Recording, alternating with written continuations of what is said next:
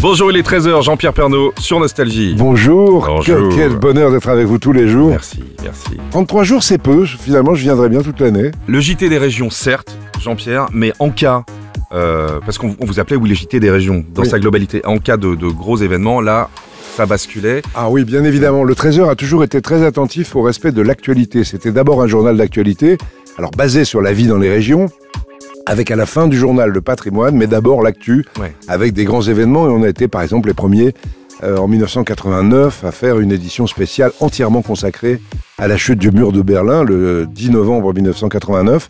Les flots de bière, de champagne et de larmes, c'était cette nuit historique de Berlin vécue par Pierre Tivolet.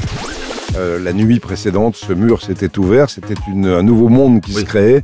Et euh, ce jour-là, j'étais heureux de faire une heure, une heure et demie d'émission entièrement en direct euh, et entièrement consacrée à, la chute du mur de Berlin. Puis après, il y a eu tous les grands événements, les guerres en Irak, le, World Trade Center, euh, Tchernobyl, enfin.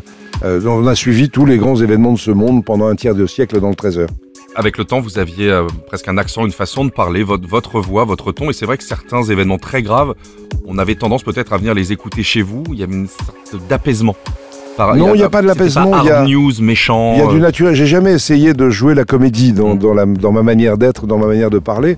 Donc c'est évident qu'on ne parle pas de, des attentats à Charlie Hebdo de- sur le même ton qu'on parle d'un match de football, bien évidemment.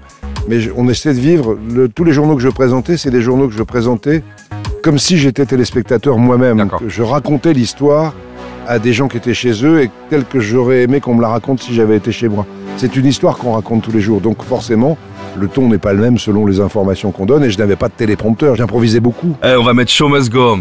Oui. Show Must. Go On de Queen sur Nostalgie. À demain. Empty spaces, what are we living for? Abandoned places, I guess we know the score.